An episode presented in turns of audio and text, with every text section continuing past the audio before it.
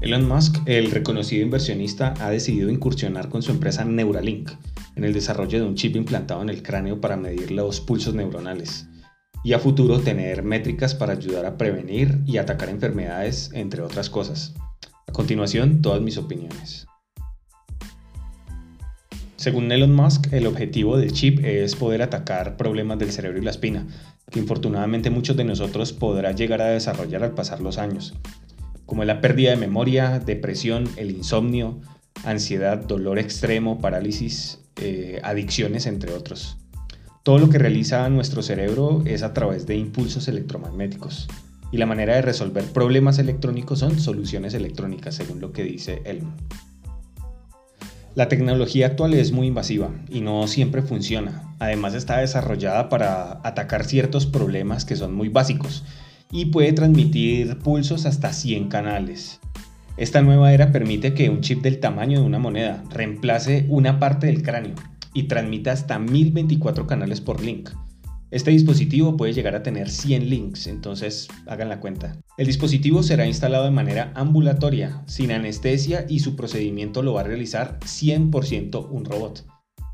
Esta tecnología abre todo un mundo de posibilidades y entre las mencionadas por Elon va de poder manipular elementos electrónicos con la mente, por ejemplo los autos Tesla, entre una de las preguntas que hicieron en la rueda de prensa, él indicó que era muy posible que los autos Tesla fueran manejados a través de este link, así como llegar a almacenar recuerdos y reproducirlos. Se hizo alusión a un capítulo de Black Mirror donde todos los recuerdos estaban a través de un chip. Él indica que este tipo de tecnología va a estar dispuesta para el futuro y están trabajando para eso. Poder guardar a través de estos impulsos todos los recuerdos, o guardarlos como si fueran recuerdos y en un futuro poder reproducir esos mismos impulsos en el cerebro y para eso están trabajando en este momento. En la rueda de prensa se presentaron tres cerdos, de los cuales uno tenía el implante, uno ya se le había retirado el implante y el otro nunca había tenido ninguno de los implantes. ¿Cuál fue la prueba de esto? Demostrar cómo se ve en pantalla cada uno de los impulsos y todo lo que puede rastrear este chip. El cerdito que ya le habían quitado el chip era para demostrar que cualquier persona que tuviera acceso a ese chip en cualquier momento puede llegar a quitarse eh, de nuevo esa tecnología sin tener ninguna repercusión en la salud. Por mucho tiempo la ciencia ficción ha soñado con este tipo de tecnología. Muchas películas han mostrado todo lo que se puede hacer a través de un implante en el cerebro, sobre todo las películas futuristas pero ya estamos llegando a ese camino. ¿Qué opinan ustedes? ¿Va a ser bueno o malo? Yo estoy muy a favor de que se realicen estas pruebas.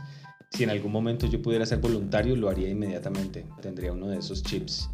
Hablando de eso, eh, Elon confesó eh, entre sus comentarios que es posible que él tenga uno alojado en este momento eh, haciendo todo un rastreo de los impulsos en su cerebro. ¿Cómo se realiza la carga de este sensor? Simplemente se conecta a la pared y mientras que estás durmiendo dejas el sensor inalámbrico a través de magnetos pegado al cráneo. Entonces mientras que estás descansando se va realizando todo el proceso de carga. Actualmente Elon está en búsqueda de personas que puedan aportar a su proyecto, al igual que personas que quieran ser voluntarias para esta tecnología. No se indicó si hay algún precio en el momento, si tiene un costo hacer el implante, pero voy a buscarlo y les cuento. Si quieren saber más de esta tecnología pueden entrar a la página neuralink.com. Ahí se habla de todas las aplicaciones, todo lo que se está haciendo actualmente. Inclusive hay una parte donde indica que ya los que tienen Neuralink pueden llegar a enviar señales para mover un mouse, para teclear inclusive únicamente utilizando los pulsos del cerebro.